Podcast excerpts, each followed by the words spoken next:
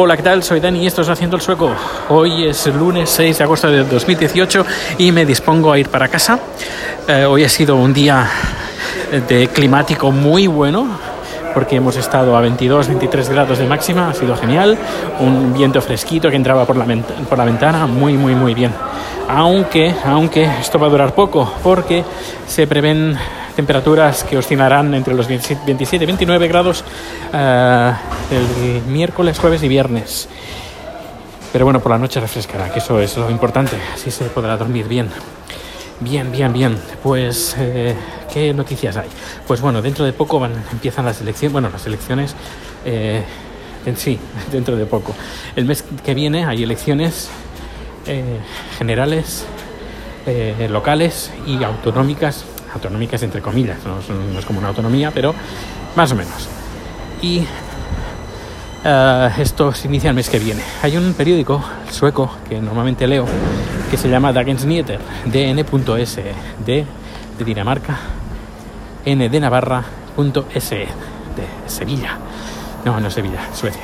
Bueno, pues ahí eh, puedes leer algunas noticias y otras noticias no las puedes leer porque te tienes que registrar y el registro cuesta, si no me equivoco, 99 coronas al mes.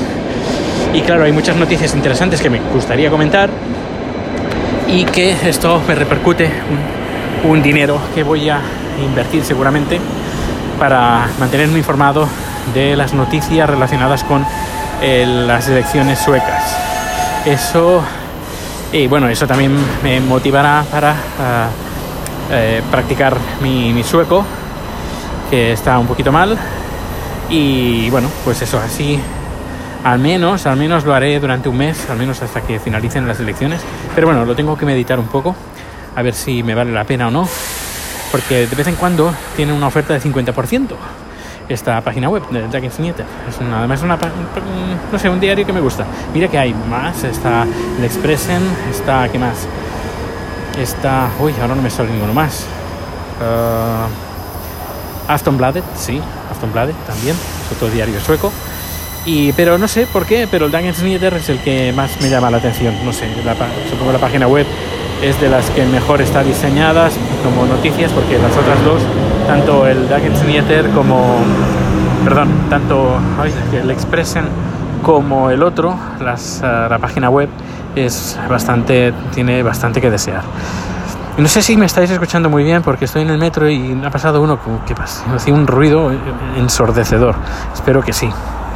Bueno, pues, eh, pues eso, que empiezan las elecciones y la cosa va a estar bastante reñida, sobre todo con el partido de la extrema derecha, el partido de, los, de la Esberia Demokraterna, la democracia sueca. Así que vamos a ver cómo evolucionan estas semanas y estas elecciones suecas, a ver, a ver qué, a ver qué tal.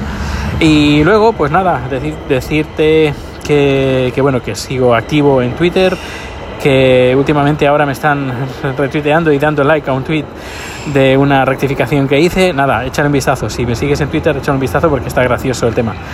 Em, pues nada, pues ya sabes, cualquier cosa. Por cierto, antes de terminar, eh, me gustaría saber eh, es simplemente curiosidad. ¿eh?